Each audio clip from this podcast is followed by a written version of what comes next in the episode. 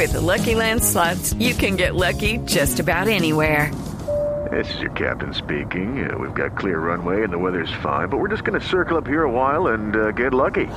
No, no, nothing like that. It's just these cash prizes add up quick. So I suggest you sit back, keep your tray table upright, and start getting lucky.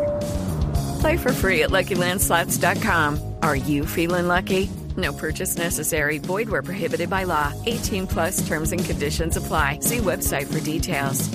De diciembre porque Donald Trump, y ya vamos a hablar en minutos de el comunicado que acaban de emitir desde su campaña dice que él ganó y ganó de lejos, es decir, que continúa con la narrativa el presidente de los Estados Unidos, Donald Trump, de no reconocer los resultados electorales que le dan la victoria a Joe Biden. Mientras Biden está a la espera de dar su discurso como presidente electo a las 8 de la noche hora de Colombia, el presidente Trump a esta hora está jugando golf en Virginia, muy cerca de la ciudad de Washington. Saludo a la una de la tarde, ocho minutos, a Luis Alberto Moreno, ex presidente del Banco Interamericano de Desarrollo, colombiano, pero además que conoce muy bien la política estadounidense, fue embajador de nuestro país ante la Casa Blanca durante varios años. Doctor Moreno, buenas tardes. Muy buenas tardes, Ricardo, gusto saludarlo. ¿Cómo podemos analizar lo que está pasando hoy en los Estados Unidos? ¿Cuál es la lectura que le da después de cuatro días de espera? Finalmente Pensilvania le da la victoria a Joe Biden.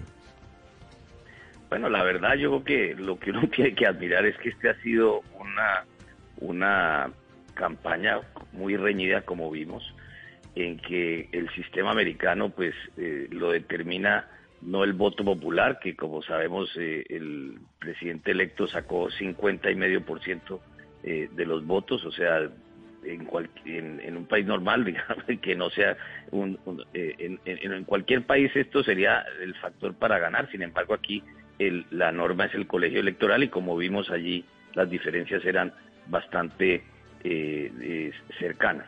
Dicho eso, yo creo que lo que viene por delante, pues eso, después de una campaña tan intensa, lo que se demostró es que aquí hay una democracia muy, muy, muy vigorosa.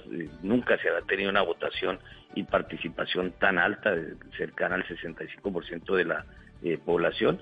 Y entonces lo que viene por delante pues es un proceso de cerrar las heridas que quedan siempre en toda campaña y el presidente electo, como lo ha dicho tantas veces en estos días, es el presidente de todos los americanos y eso es lo que eh, viene por delante. Es eh, un proceso de cerrar esas heridas, de enfocarse en los problemas difíciles y los retos tan grandes que tiene este país. La actitud que hasta ahora ha tenido el presidente Trump, actitud negacionista que insiste incluso hoy en dar a conocer, porque ha escrito mensajes en Twitter diciendo que ganó las elecciones y de lejos, con un comunicado en el que dice que eh, acudirá a todas las herramientas legales. ¿Hacia qué escenario nos puede llevar? ¿O usted cree que al final Donald Trump tendrá que terminar aceptando la realidad y, haciendo una transición democrática del poder en la Casa Blanca? yo, yo sí creo que eso es lo que va a terminar pasando, obviamente. Eh, cualquier duda que en este caso ellos tengan, tienen todo el derecho de eh, pedir el reconteo en los sitios donde se puede hacer. Hay normas en los distintos estados que cuando usted tiene una elección muy, muy pareja, pues tiene el derecho de pedir reconteo. No se puede hacer en todos los casos. Si hay casos concretos para denunciar, los puede denunciar y la justicia tiene que investigarlo. Lo cierto es que por lo menos lo que yo he visto en la televisión, esto no, no tengo información directa de nada, eh, pues pareciera que no hay casos concretos. Entonces, yo que al, final del día opera eh, en todo esto el realismo y eso es lo que seguramente va a pasar en las próximas semanas. Doctor Moreno, la política mm, de Colombia con Estados Unidos ha sido bipartidista. Usted mismo ha sido testigo de ello. Sin embargo, hubo un manto de dudas sobre la participación del gobierno del presidente Iván Duque en la reelección de Donald Trump. ¿Cómo van a quedar ahora que Joe Biden fue elegido presidente de Estados Unidos, esas relaciones entre Colombia y ese país? Bueno, mire, yo lo, primero que diría es que efectivamente yo me recuerdo desde cuando eh, llegué hace más de 22 eh, años aquí a, Washington, ese fue siempre nuestra eh, premisa y era entender de que Colombia no podía estar expuesto a los vaivenes políticos normales de cualquier democracia, sino que siempre teníamos que estar en un espíritu de, digamos, de, eh, de, bipartidismo, de trabajar con todos los partidos, porque eso es lo que le da, digamos, sostenibilidad en el tiempo a cualquier relación con cualquier país. Yo desconozco los detalles, eh, si hay o no, eh, digamos, una apuesta por parte del gobierno del presidente Duque. Me, sorprendería que lo hubiera hecho, pero bueno, por lo menos si existe esa percepción, pues el gobierno va a tener que pensar muy bien cómo eh, se maneja en los próximos meses. Sí. Ya comienzan a reconocer y a felicitar varios presidentes del mundo a Joe Biden. Lo acaba de hacer el primer ministro de Canadá, Justin Trudeau. Ha dicho felicidades a Joe Biden y a Kamala Harris. Nuestros dos países son amigos cercanos, socios y aliados. Compartimos una relación que es única en el escenario mundial. Tengo muchas ganas de trabajar juntos y desarrollar eso con ustedes dos. Pero mirando hacia nuestro continente, doctor Moreno, hacia América Latina, ¿Habrá cambios sustanciales en esa relación con la transición de Donald Trump a Joe Biden en la Casa Blanca? mire, yo, yo diría, lo primero es que hay tal cantidad de retos en este país que la política exterior va a depender muchísimo de la Es decir, los, los temas que no estén anclados en la realidad y en las necesidades políticas de los Estados Unidos, que tengan, digamos, alcance internacional, pues van a tener poca atención. Dicho eso, hay una enorme oportunidad y es que la cumbre de las Américas, que ustedes recuerdan, se celebró en Cartagena en la época del presidente Santos. Justamente el próximo año se celebrará aquí en los Estados Unidos, seguramente será en la Florida. Entonces, ahí hay una oportunidad para empezar, digamos, un nuevo amanecer de las relaciones entre América Latina y los Estados Unidos, en que habrán los temas tradicionales, pero hay un tema muy importante que el presidente electo siempre se ha enfocado, incluso si ustedes recuerdan en ese primer debate con el, eh, presidente Trump, eh, habló del tema de la Amazonía, de la necesidad de cuidar eh, lo que es indiscutiblemente uno de los grandes activos de la humanidad, ya que es la Amazonía el principal sitio donde se pueden concentrar y almacenar tantas emisiones de CO2 y tenemos, como ustedes saben, en, América Latina el 40% de la biodiversidad del mundo. Yo creo que esta agenda va a ser muy importante. Es una agenda que además ha dicho él que desde el primer día volvería al Acuerdo de París, de tal manera que ahí hay un enorme espacio de cooperación con toda la región y sin duda este pacto de Leticia es una oportunidad para el mismo. No, por supuesto, y es un asunto de fondo para la humanidad, el, cambio climático y la manera en la que asumimos los retos para evitar que haya un cataclismo en el mediano plazo en el planeta por cuenta de, la contaminación y por cuenta de la tala indiscriminada de bosques.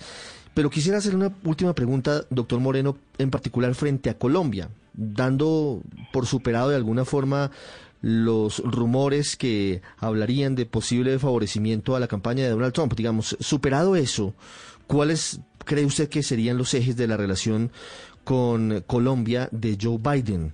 Sin duda, pues uno es el narcotráfico, seguirá siendo lamentablemente. Otro seguirá siendo Venezuela, pero ¿a qué otros asuntos se debe apuntar en esa relación binacional y bilateral?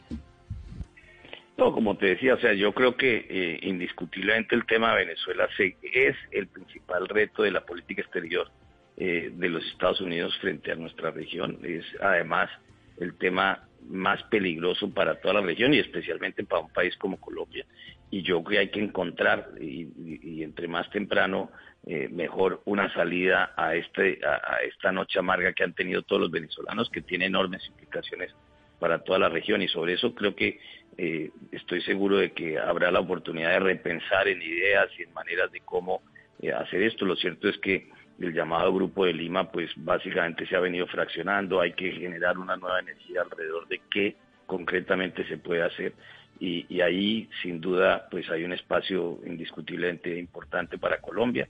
Y creo que el otro tema que no podemos poner por detrás es todo lo, todas las consecuencias del COVID. Mire, el COVID eh, eh, tiene no solamente las consecuencias que, digamos, en, en, pérdidas de vida que lamentablemente hemos visto, pero en que América Latina es un poco el enfermo del mundo. O sea, tenemos la tercera parte de las muertes de COVID en el mundo, teniendo menos del 10% de la población mundial, razón por la cual eh, desde esa perspectiva, el mundo requiere de muchísima mayor cooperación internacional eh, y ahora lo que viene pues es qué tan rápido se desarrollan las vacunas, cómo se van a distribuir. Allí hay una necesidad fundamental de trabajar muy rápidamente de manera con una gran cooperación internacional y yo espero que eso sea lo que, lo que suceda. De otro lado, como le mencionaba, todos estos temas de cambio climático que el presidente electo los tiene muy presentes y creo que eh, tenemos la llamada eh, acuerdo de las partes que se iba a celebrar en China este año, se va a prorrogar, que es la, la, conferencia de diversidad. Tenemos el 40% de la diversidad del mundo eh, en, en, América Latina. Colombia tiene una parte muy importante de esto. Yo que ese es otro punto de, de la agenda. Y por otro lado, las consecuencias del COVID lo que han hecho es desnudar las realidades de nuestros países y la principal de ellas es la enorme desigualdad que existe en nuestras sociedades.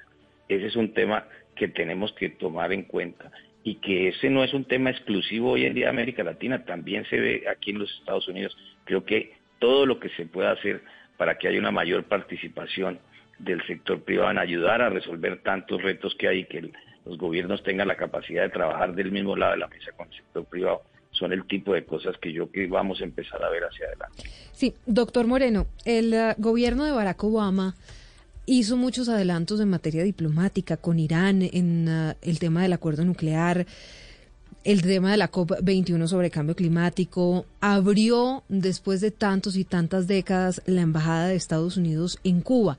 Todo eso de la noche a la mañana pues fue dejado a un lado por el presidente Donald Trump. Incluso mm, presidente que decidió no financiar más la OMS. ¿Usted cree que dentro de las políticas de Joe Biden va a estar retomar estos temas que eran tan importantes en materia de mm, política internacional?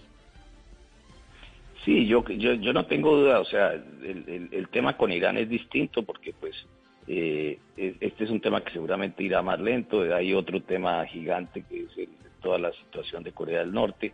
Eh, estos temas que, están ahí en la agenda internacional no se van, no van a desaparecer de la noche a la mañana. El conflicto eh, árabe-israelí, en fin, hay una serie de temas en la, en la agenda global que van a seguir estando ahí. Dicho eso, él dijo durante la campaña que regresaría al Acuerdo de París, dijo que regresaría también a, la Organización Mundial de la Salud. Es posible que, como en todas estas instituciones, y le digo después de haber estado tantos años al frente del BID, todas estas instituciones siempre tienen espacio para mejorarse, para hacerlas mejor, pero suponen también de un gran compromiso por parte de, quienes hacen parte de las mismas. Entonces creo que eh, ese es el tipo de cosas. El mundo necesita una estructura para tocar estos temas de, de sanidad y de salud hacia adelante, una sociedad que no tiene buena salud eh, eh, y no tiene buenos mecanismos para darle salud a sus ciudadanos, pues tiene enormes consecuencias no solamente en la vida de las personas, sino también en la, en la suerte y en la vida de las economías. Doctor Luis Alberto Moreno, muchas gracias por habernos acompañado en este análisis de la victoria de Joe Biden en la presidencia de los Estados Unidos. Con mucho gusto, Ricardo. Muchas gracias. Una 20 minutos, Jimmy Ávila. Ya comienzan a felicitar a Joe Biden los presidentes de varios países del mundo. También pues ha felicitado a Joe Biden precisamente por eh, ser electo el presidente número 46 de los Estados Unidos. La presidenta de Grecia, Caterina Sakerenopoulos, felicitó a través de Twitter al presidente electo de los Estados Unidos.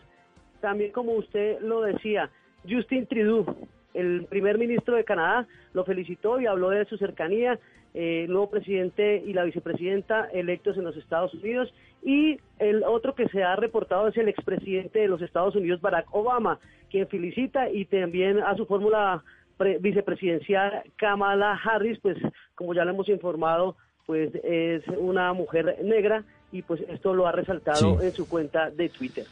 Sí, ya hablan los presidentes de los países más importantes en Europa, Joana, la canciller de Alemania Angela Merkel, el presidente de Francia Manuel Macron. Hay reacciones también en América Latina.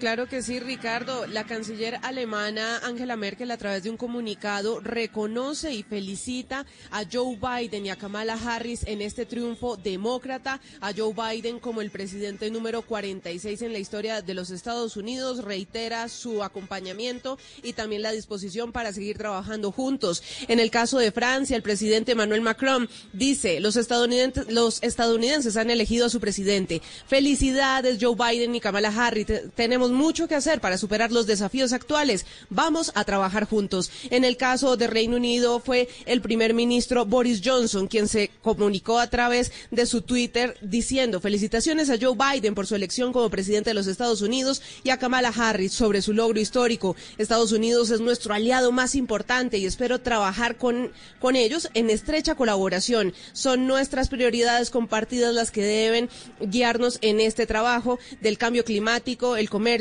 y la seguridad. También están en Latinoamérica el presidente de Argentina, Alberto Fernández, que felicita al pueblo estadounidense por el récord de participación en las elecciones, una clara expresión de la voluntad popular, Ricardo. Una 22 minutos y escuchamos de fondo las celebraciones en Nueva York, la gente con los pitos de los carros, la gente con las banderas en todas las ciudades de los Estados Unidos. Escuchemos.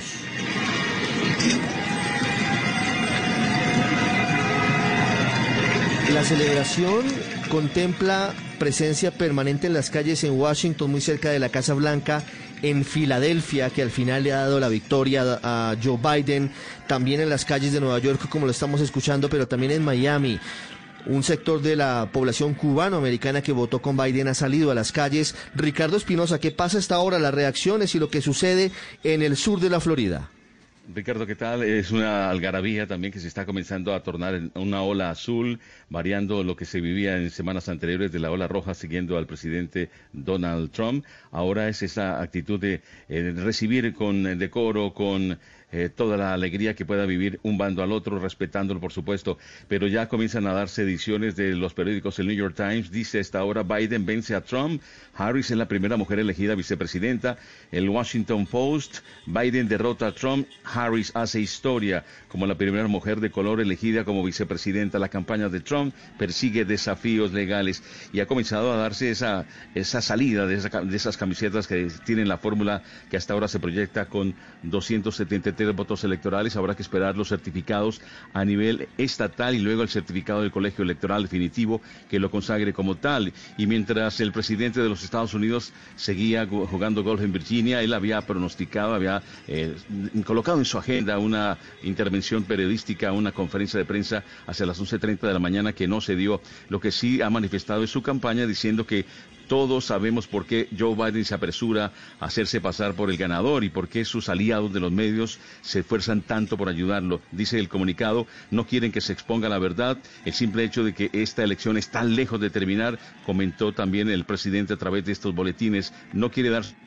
mientras Joe Biden sí ha llamado a la alegría, dice América, refiriéndose a Estados Unidos, me siento honrado de que me hayan elegido para dirigir nuestro país. El trabajo que tenemos por delante será arduo, pero les prometo esto, seré un presidente para todos los estadounidenses. Está llamando a la unión, no rojos y azules ni verdes, sino sencillamente ser hijo de la Unión Americana. Y como si fuera poco, Ricardo ha caído también de nuevo la plaga del coronavirus a los entornos del presidente Trump. En la Casa Blanca, por lo menos cinco personas cercanas al presidente han resultado positivas al COVID-19.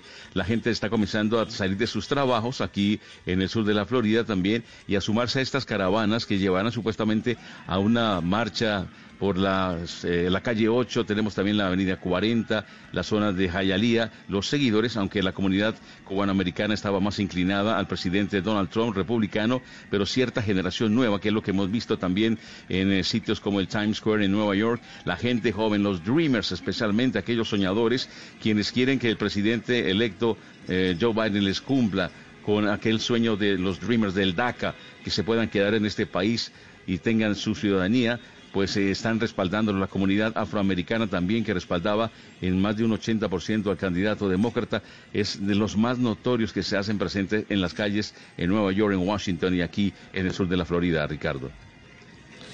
Una 26 minutos, lo que sucede en la Florida hasta ahora. Ricardo Espinosa reportando en directo en Blue Radio. ¿Quién es Joe Biden? El demócrata que hace cuatro años estuvo en la Casa Blanca, estuvo en realidad ocho años, fue el vicepresidente de Barack Obama un hombre controvertido, un hombre acusado de plagio, un hombre que también tiene en su contra algunas denuncias por presunto acoso sexual, un hombre que ha tenido una vida muy difícil Murió su esposa, su primera esposa y su pequeña hija de un año en un accidente a finales de los años 60. De eso casi no se repone. Su hijo ha estado involucrado en varios escándalos también. Joana Galvis nos cuenta quién es el presidente número 46 de los Estados Unidos. Durante sus 77 años de vida, Joseph Robinette Biden Jr. o Joe Biden ha participado de importantes transformaciones políticas en Estados Unidos y ha enfrentado tragedias familiares ante el ojo público. Nacido en Scranton, Pensilvania, su camino hacia Washington comenzó lejos de casa al graduarse como abogado y construyendo un recorrido en Wilmington, Delaware, lugar que le ayudaría a conseguir su primera victoria electoral, ser elegido en 1972 como uno de los senadores más jóvenes de Estados Unidos y lo haría representando a Delaware a sus 29 años. Every single person, my dad just said, no matter who they are, Joe, is entitled to be treated with dignity. Sin embargo, este triunfo político de Biden fue marcado por un episodio que lo hizo recalcular su camino. Nelia Hunter, su primera esposa, murió junto a Naomi, la menor de sus tres hijos, en un accidente automovilístico el 18 de diciembre de 1972 cuando iban a buscar un árbol de Navidad. six months or so there's a conflict between my being a good father and being a good senator, which I hope will not occur. Gracias al apoyo que recibió de su familia, Biden pudo cuidar de sus hijos Bo y Hunter para seguir su carrera política, siendo reelegido cinco veces como senador de Delaware.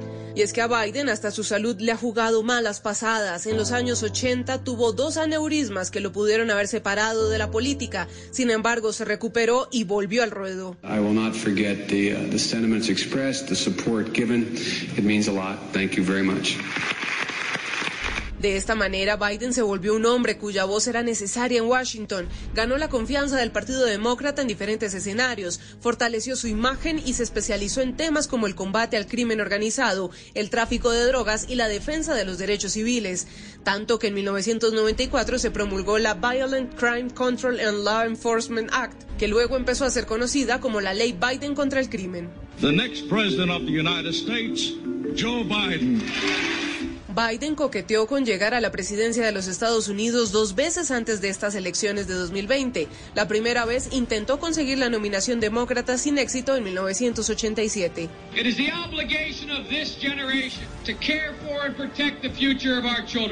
Luego lo hizo en 2008. En ese entonces Barack Obama obtuvo el sí del Partido Demócrata y eligió a Biden como su coequipero, una dupla que fue querida por los ciudadanos ya que Obama encarnaba el carisma y Biden el aplomo y la experiencia. I, Joseph Robinette Biden Jr., do solemnly swear that I will support and defend the Constitution of the United States. So help me God.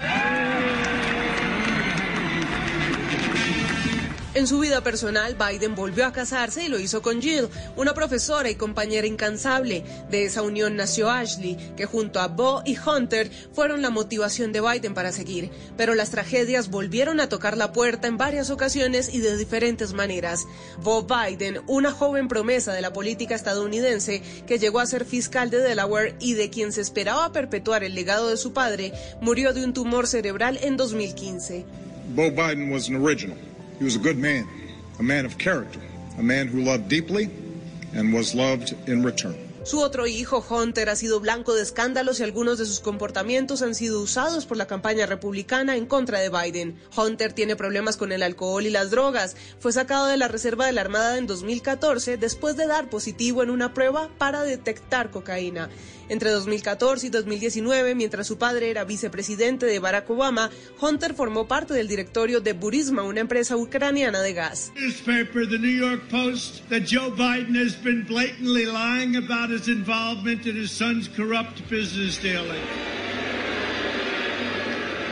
And this is a big smoking gun.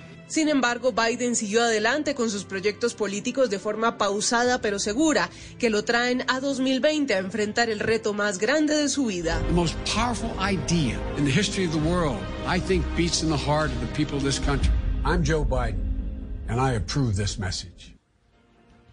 Una 31, Joana Galvis con este perfil muy completo y muy sentido de quién es el nuevo presidente de los Estados Unidos, un hombre que ha dicho que tendrá como principal misión trabajar por los estadounidenses, por todos, porque ahora pasa de ser el candidato demócrata a tener una nación bastante convulsionada y a trabajar en asuntos urgentes.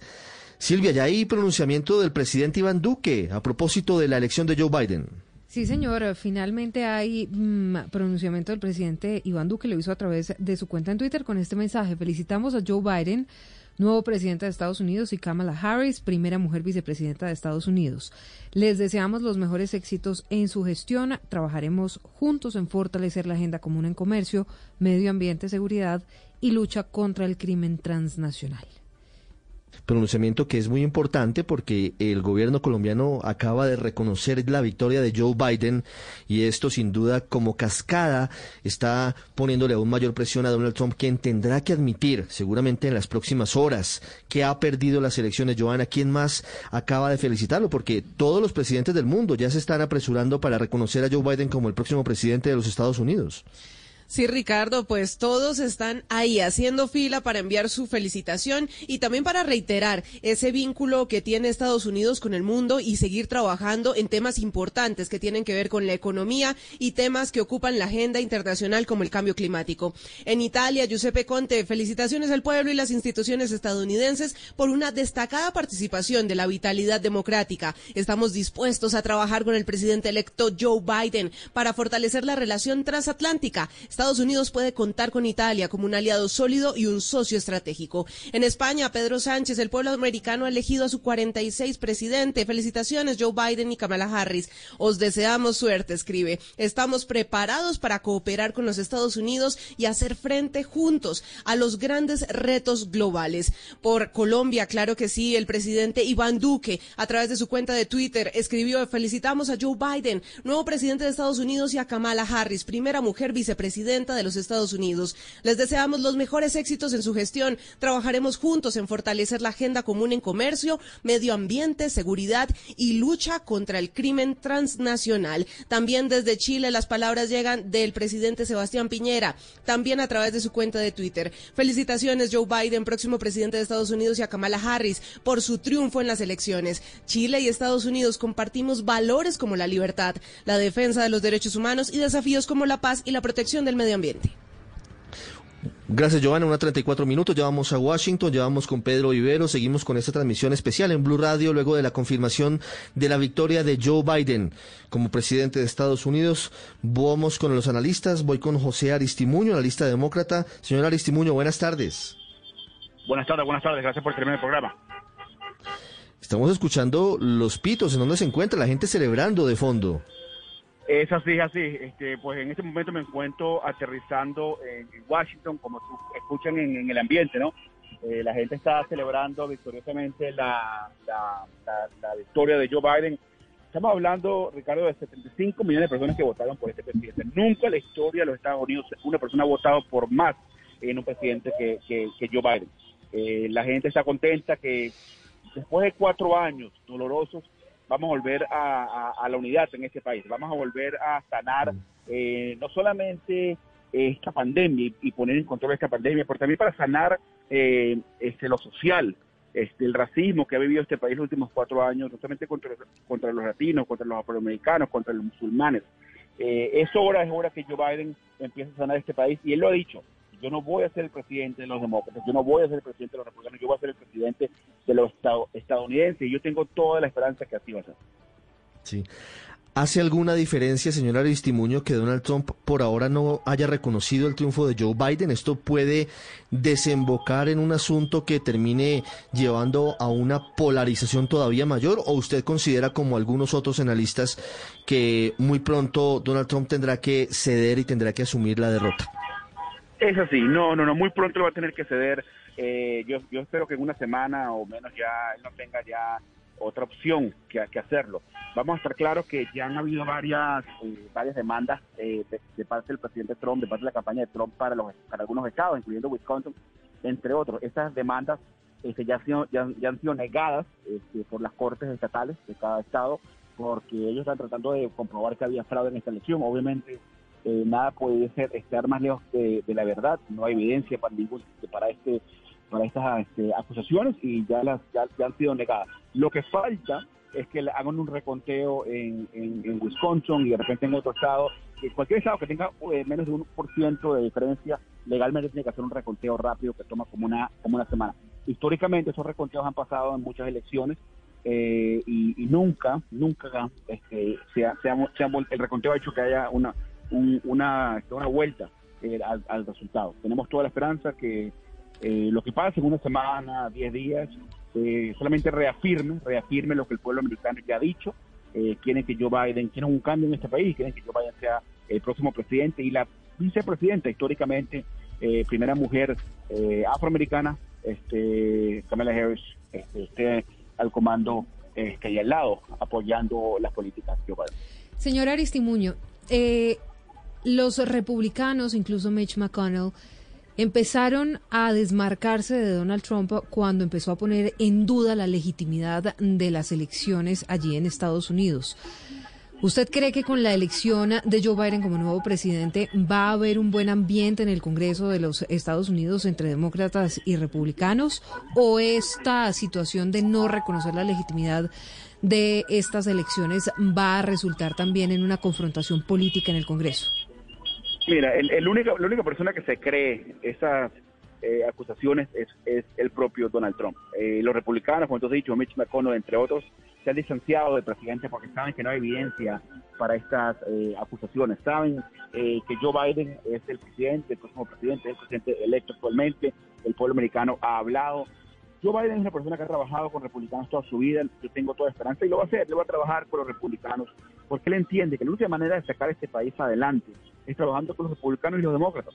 Eh, una vez más, ya vamos a poder ver un presidente que no le teme a las negociaciones, no le teme a, este, al compromiso que tiene con este país de tiene que buscar, tiene que buscar meterse en el medio. Él es un, él, un, él va a ser un presidente centrista, va a ser un presidente de medios, eh, y él entiende que lo más importante es que el pueblo americano salga mm. de esta pandemia, eh, que progresemos como país en la en el, mundo económico, eh, mm. y una vez más posicionar a Estados Unidos como un líder global, como lo ha, lo ha sido por tantos, por tantos años. Sí, pareciera irreversible la situación. El senador Mitt Romney del Partido Republicano, uno de los líderes de la colectividad, también acaba de felicitar por Twitter a Joe Biden como presidente electo de la vicepresidenta Kamala Harris. Dice que sabemos que son buenas personas, de buena voluntad y de carácter admirable. Oramos para que Dios los bendiga en los días y los años venideros. Pareciera que esto no tiene reversa. Señor Aristimuño, muchas gracias. Una 39 minutos. Saludo ahora a Julio Schilling, politólogo, escritor, director de Patria de Martí y estratega republicano. Señor Schilling, buenas tardes. Buenas tardes, Ricardo. Un placer estar con ustedes. Muchas gracias por atendernos. ¿Cómo lee usted la victoria que se está confirmando a esta hora de Joe Biden como presidente de los Estados Unidos? Bueno, es una victoria que están pronunciando ustedes, los medios, que están pronunciando, que están felicitando eh, figuras del Estado, pero eh, figuras eh, políticas extranjeras no determinan la voluntad del pueblo estadounidense. hay todavía, o sea, el, el señor Biden podrá cantar toda la victoria que quiera. El hecho es que el presidente Trump tiene una obligación de defender la integridad del sistema electoral estadounidense y hay evidencias sólidas y concretas sobre el fraude a una escala en particular en estados eh, clave que irá a los tribunales en Pensilvania han habido 600, más de 600 mil votos. Señor Schilling, pero, pero, pero ¿cuáles son las pruebas del fraude? Claro, pero permítame porque es que eh, tenemos que tenemos que hablar sobre hechos concretos y reales. Perdóneme, lo, interrumpo porque es que estamos en la misma situación del presidente Trump. ¿Cuáles son las pruebas del fraude? Un eh, eh, observador. Repito, porque me estuviste interrumpiendo, Ricardo. Si me haces la pregunta, déjamela contestar, ¿no? Porque no, pero pero yo pero yo lo interpelo, pues con todo el respeto quiero interpelarlo porque de eso se trata, de una conversación, ¿no? Ricardo, no, no, pero tú me estás interrumpiendo, lo que, lo que tú quieres es tener un monólogo. No me interrumpas. lo estoy, lo estoy interpelando. lo estoy, lo estoy interpelando, señor Schilling. ¿Cuáles son las pruebas del fraude? Me estás, interrumpiendo, me estás interrumpiendo. Déjame terminar la pregunta. Me, me, me, hace la pregunta, lo que pasa es que no la estoy contestando como tú quieres obviamente. No. Entonces, no, pues es que yo no, yo no soy estado, yo no soy estadounidense, señor Schilling, y realmente no tengo candidato en estas elecciones como tampoco las tengo en Colombia. Solamente le interpelo porque tenemos una obligación de contar la verdad, de tratar de acertar en la verdad en los medios de comunicación, en Estados Unidos y en Colombia.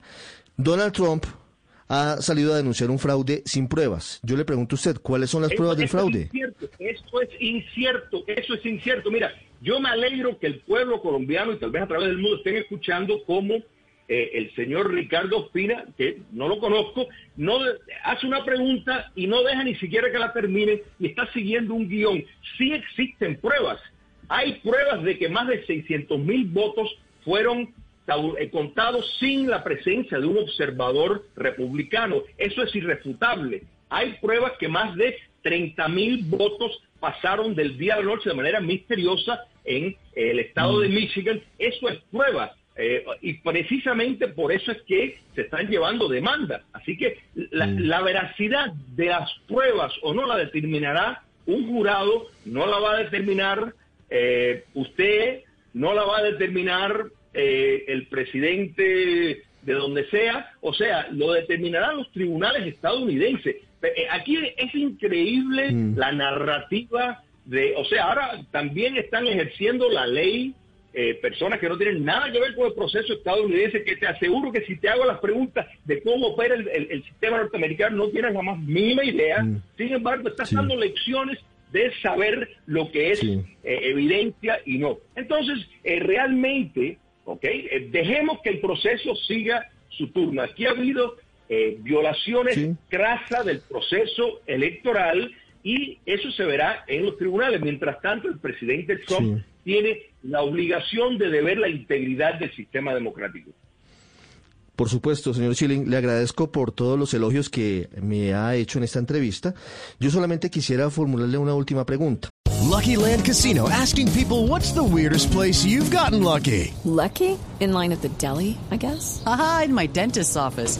More than once, actually. Do I have to say? Yes, you do. In the car before my kids' PTA meeting. Really? Yes. Excuse me, what's the weirdest place you've gotten lucky? I never win and tell. Well, there you have it. You can get lucky anywhere playing at LuckyLandSlots.com. Play for free right now. Are you feeling lucky?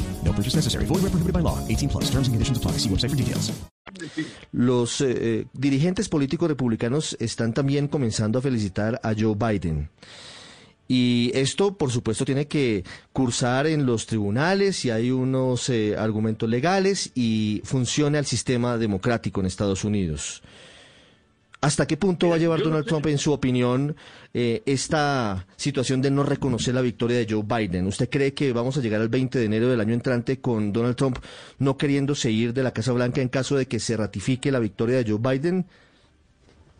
Mira, yo no sé si tú sabes que en el año 2000 en los Estados Unidos eh, se demoró 36 días por determinadas demandas. Fue una, fue una elección en que estuvo eh, eh, Bush y un señor que se llamaba Gore en el año 2000 y que fueron a los tribunales y que duró 36 días. Precisamente en ese momento los demócratas pues, acudieron, insistieron en ir a, los tribunales para el conteo de votos porque consideraban que hubo irregularidades y que había dificultades. No sé si, si conocen el caso. Entonces, eh, precisamente eh, ocurrió eso en el año 2000 para proteger la integridad del sistema estadounidense.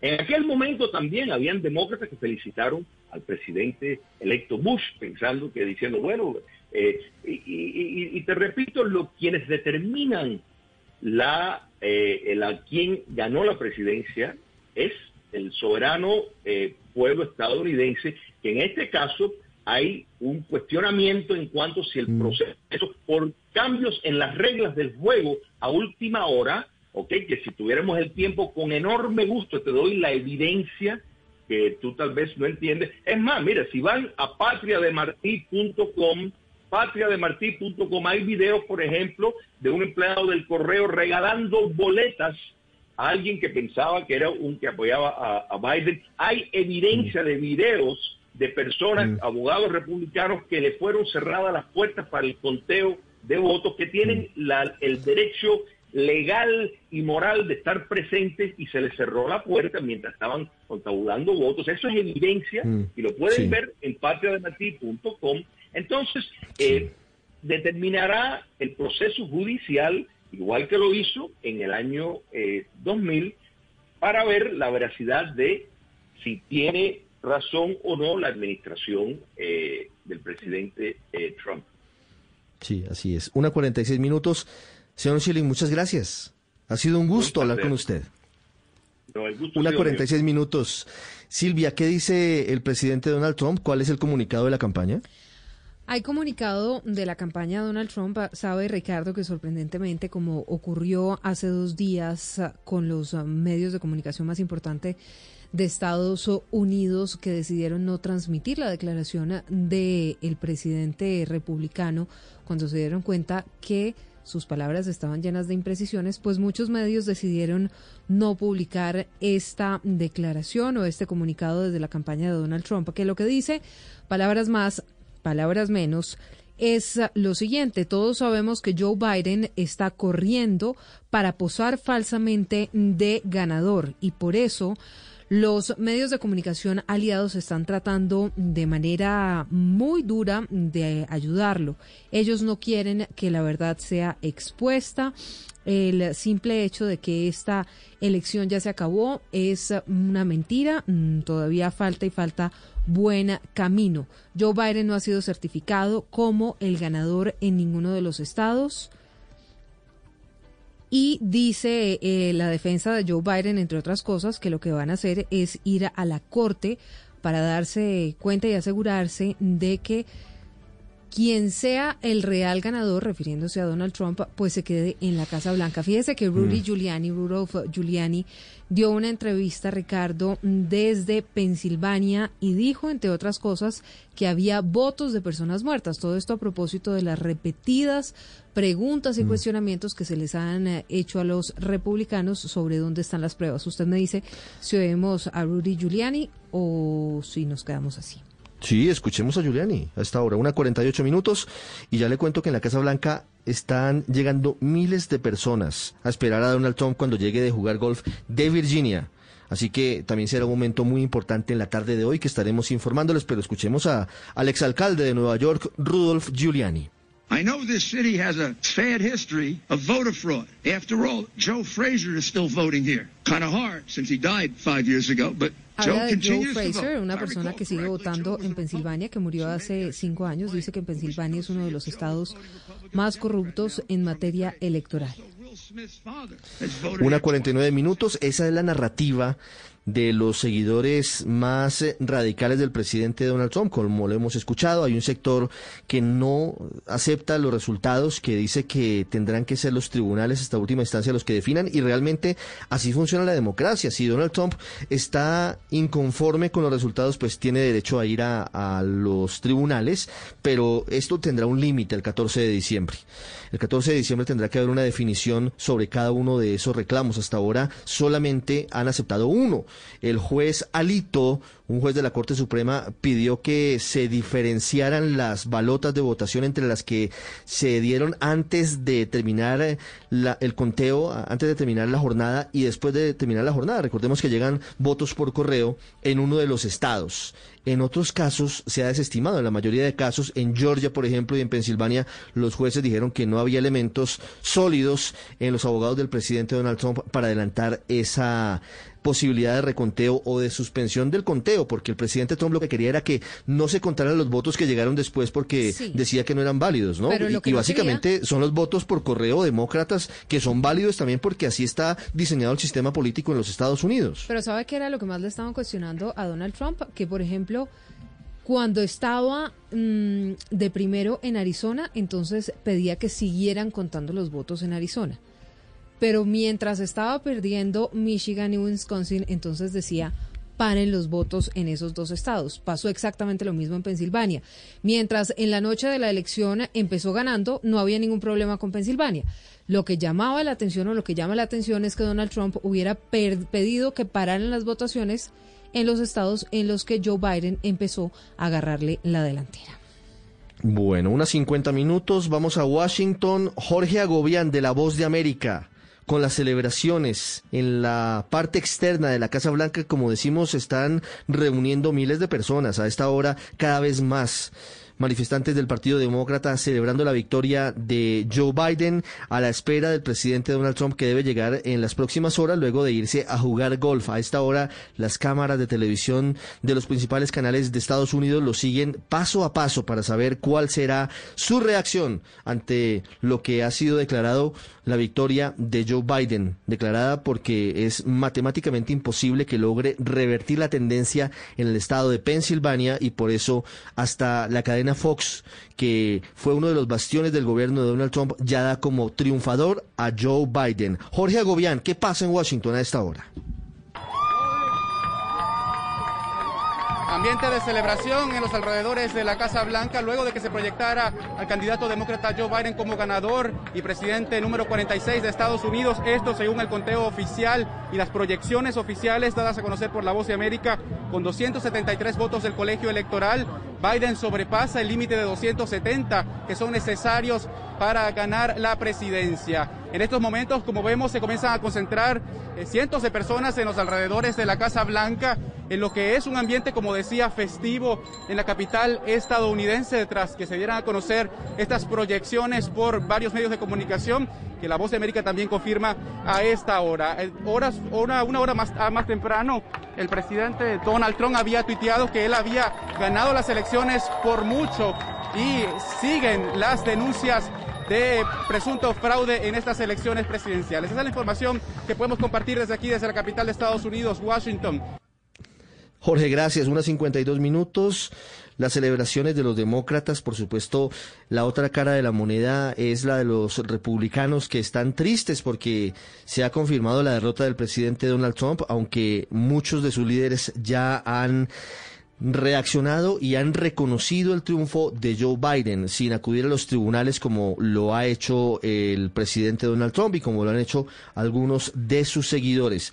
En cualquier caso, Silvia, el presidente Trump bate récords y se metió al bolsillo casi 70 millones de votos. O sea, no es una derrota, mm, digamos, eh, quiere decir que si tiene un, sector de la población estadounidense que lo sigue y que lo apoya. Sabe, Ricardo, que yo se lo anticipé el día mm, o la noche de las elecciones, le dije que la diferencia de votaciones entre uno y otro, sobre todo en estos estados clave en los que todavía siguen contando, Arizona, mm, Georgia, bueno, Pensilvania siguen contando, pero ya la diferencia pues uh, era tan difícil de alcanzar para Donald Trump que por eso le dieron el triunfo a Joe Biden.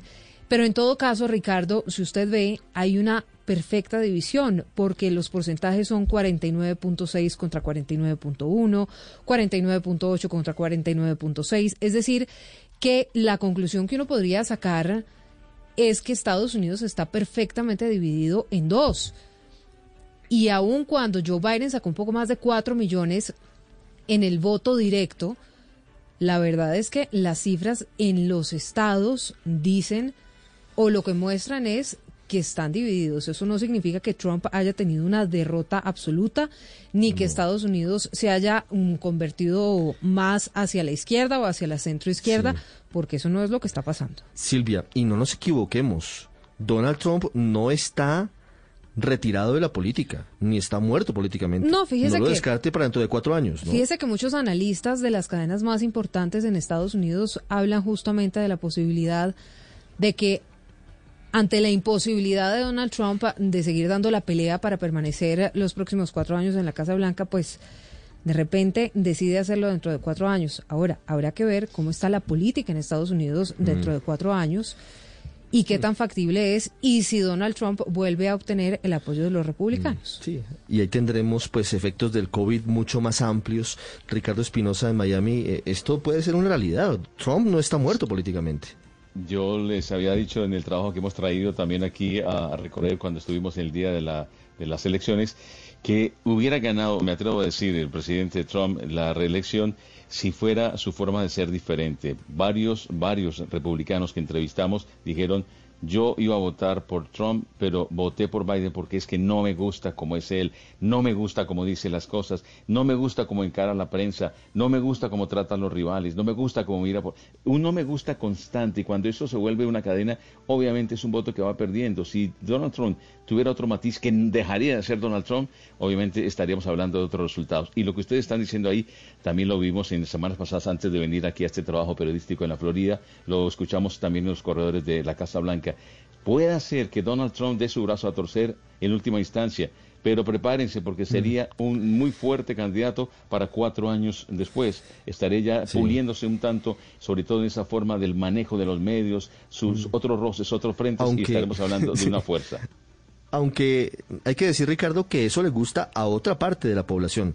Le quita unos votos, pero hay una, hay una base ahí, hay de alguna forma un, un corazón duro de la votación que, que pues además le gusta, le gusta que Donald Trump sea como es. Ricardo. Tengo a Robert Valencia en línea, Silvia, cuénteme. Habría que preguntar y habría que revisar bien la constitución de los Estados Unidos para ver si Donald Trump como expresidente puede ser reelegido, no no digamos en el año directamente eh, después de su primer periodo o no descarte que le dé votos a su hija que ha hecho una carrera durante estos cuatro años también en la Casa Blanca, Ivanka Trump. Sí. Eso también podría pasar.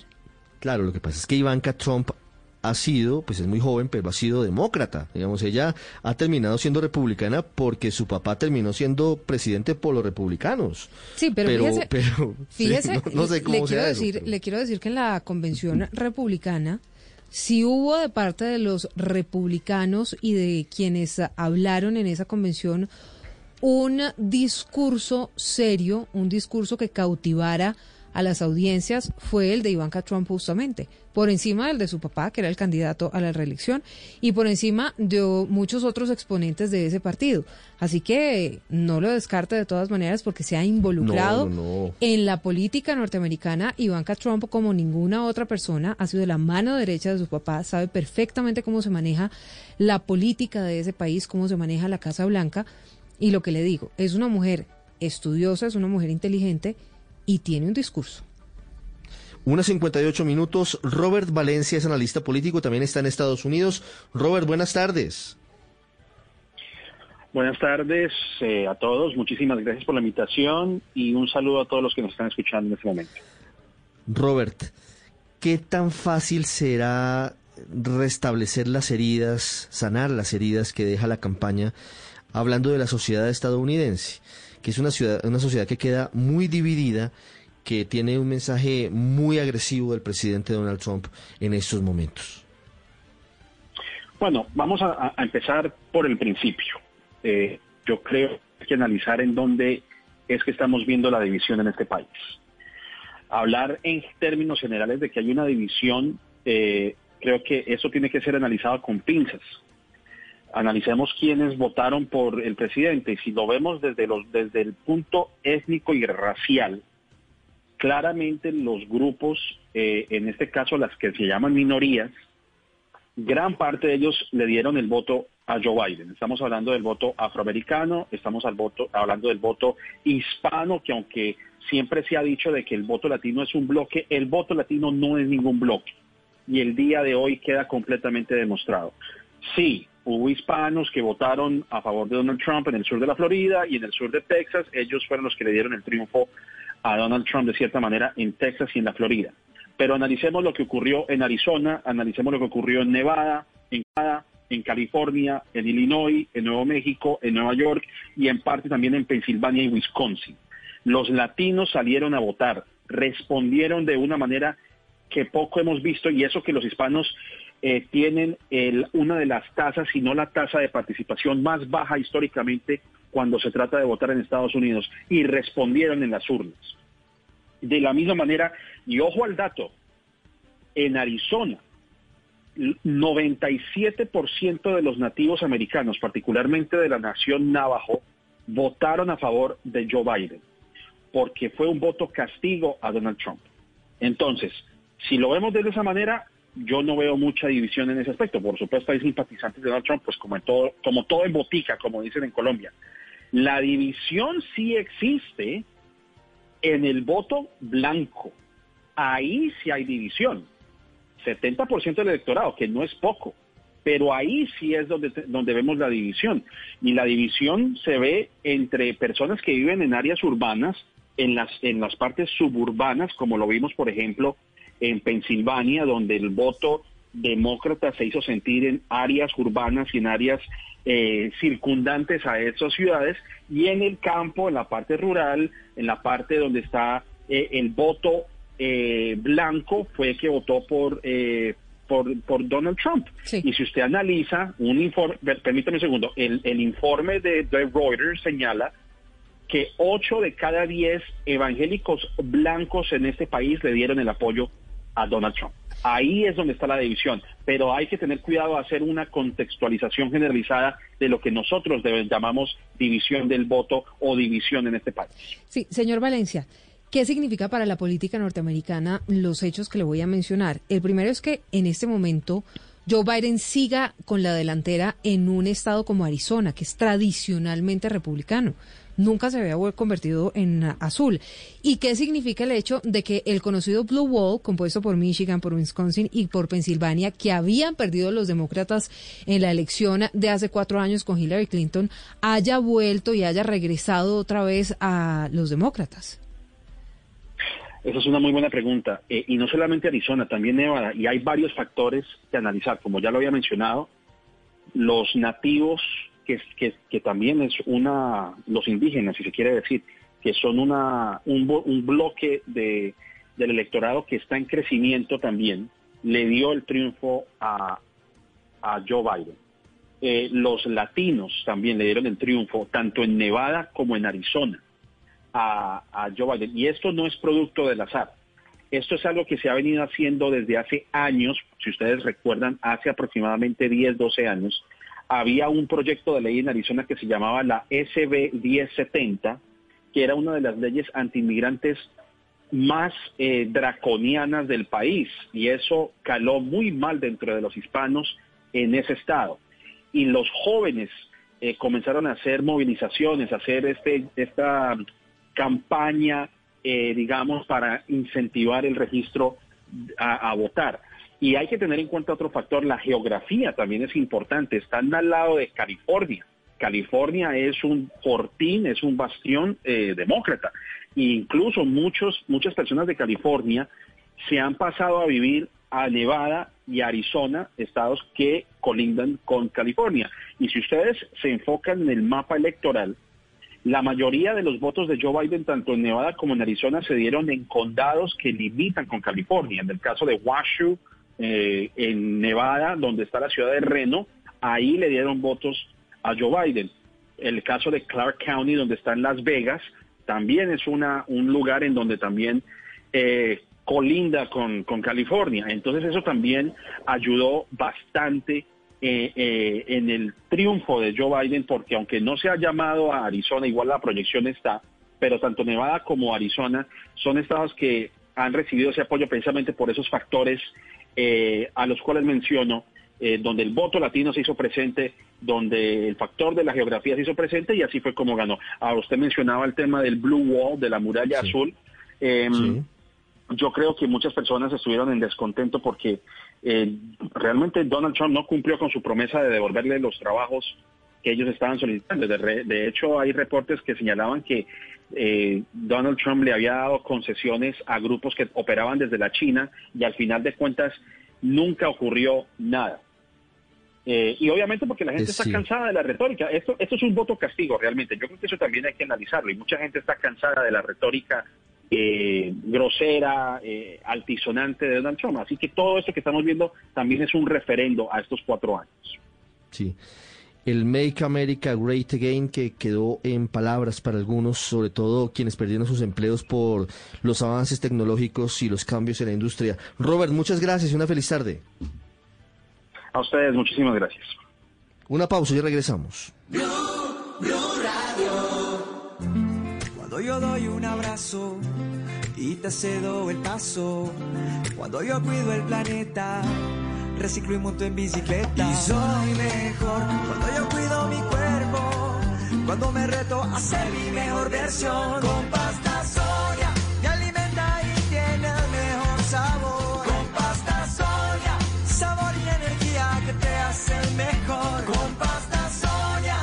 Trabajamos pensando en usted. En los momentos más difíciles tocó nuestras puertas para entregar ayuda, apoyó a nuestros empresarios y mostró una sonrisa bajo cada máscara. Esta es la cooperación y cuando eres parte de Comeva la conoces muy bien. Con ella vamos a superar este desafío.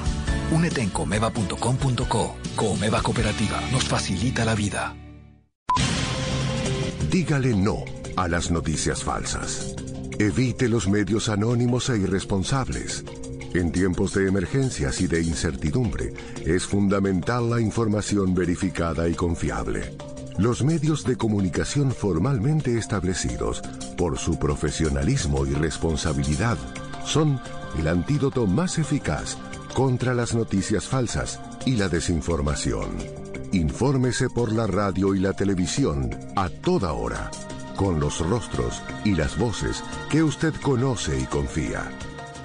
Fue un mensaje de la Asociación Internacional de Radiodifusión, AIR. ¿Estás pensando ir de paseo este fin de semana? Recuerda que el COVID-19 sigue ahí. Hoy más que nunca hay que ser conscientes. Sigámonos cuidando. Si vas de paseo, mantén la distancia física, usa correctamente el tapabocas y lávate las manos. Un mensaje de Caracol Televisión. Solo la más alta conciencia sobre nuestra vida cambiará la suerte de esta pandemia. Agradecemos a cada uno de nuestros clientes por ser esos aliados estratégicos que siempre han estado allí. Sientan la plena confianza que nuestra relación no se verá afectada por esta coyuntura. Nuestras plantas de harina de trigo, maíz y nuestra división de pasta, galletas, café y cereales continuarán operando como siempre. En todo momento estaremos dispuestos a garantizar un excelente servicio. En Organización Solarte, trabajamos pensando en usted. Son las 2 de la tarde y 7 minutos. Estamos concluyendo, estamos cerrando el ciclo que empezamos el martes pasado. Realmente lo empezamos hace muchas semanas, pero la última parte pareciera un martes largo. Desde el pasado 3 de noviembre a las 6 y 45 de la tarde. No hemos detenido la información en Blue Radio y en BlueRadio.com. Pedro Viveros, analista de Blue Radio, integrante de la mesa de Voz Populi, también analista de Noticias Caracol, nos ha acompañado desde el primer momento. Pedro, ¿cuáles son las implicaciones de la llegada de Joe Biden a la presidencia de los Estados Unidos? Con la victoria de Joe Biden como presidente número 46 de los Estados Unidos, quedan claras varias cosas. Primero, cuando un empresario como Donald Trump ingresa a la política, tiene que entender que eso tiene una dinámica diferente a manejar la gerencia de unos hoteles o de un reality show por ejemplo, en las relaciones internacionales, nunca persuadió a otras naciones para sacar adelante un buen manejo o los intereses de los Estados Unidos. Siempre intentó imponer cosas y con esa imposición logró que en cuatro años el mundo estuviera en una especie de inflamación política mundial permanente.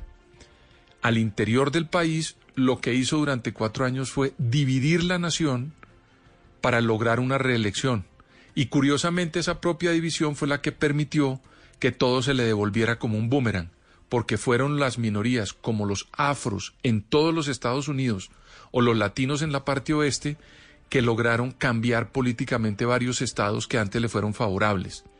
Y otra, otra razón interna también es que él venía de lo que le dejó Barack Obama y Joe Biden como vicepresidentes, que fue una economía en prosperidad. Él la potenció, por supuesto. Pero cuando llegó el momento definitivo de manejar una crisis, porque un presidente no solamente maneja las mieles, sino que le toca manejar las crisis, los norteamericanos se encontraron con un presidente de cera, porque en este momento Estados Unidos, que es una de las principales potencias en tecnología y en desarrollos de toda suerte de las ciencias, tiene el 20% de los muertos por COVID y el día de ayer hubo 110 mil nuevos contagios. Por esas razones, Donald Trump perdió. Esperemos que Joe Biden desinflame las relaciones internacionales, reactive económicamente el país y logre con la ciencia mitigar el COVID de esa nación y ojalá que del mundo. Pedro, gracias. Dos de la tarde, diez minutos. El gobierno de Colombia emite un comunicado oficial felicitando al presidente electo de Estados Unidos, Joe Biden, y a Kamala Harris, primera mujer elegida vicepresidenta, por su triunfo en las elecciones de los Estados Unidos. La cadena de televisión NBC en Estados Unidos proyecta la victoria de Joe Biden en el estado de Nevada es decir, otros seis votos de los colegios electorales para Joe Biden y a esta hora el reporte indica entonces que el presidente electo tiene 279 votos del colegio electoral y, el presidente Donald Trump tiene 214. Con 270 se llega a la presidencia de los Estados Unidos. Joe Biden ya alcanza 279 votos. Estaremos informándoles los detalles esta tarde, la llegada de Donald Trump a la Casa Blanca luego de jugar golf en Virginia, la alocución del presidente electo Joe Biden esta noche a las 8 desde Delaware y lo que ocurra en el transcurso de esta jornada que es histórica para Estados Unidos y para el mundo. Dos, dos once minutos llegan las noticias y luego viene Mascotas Blue.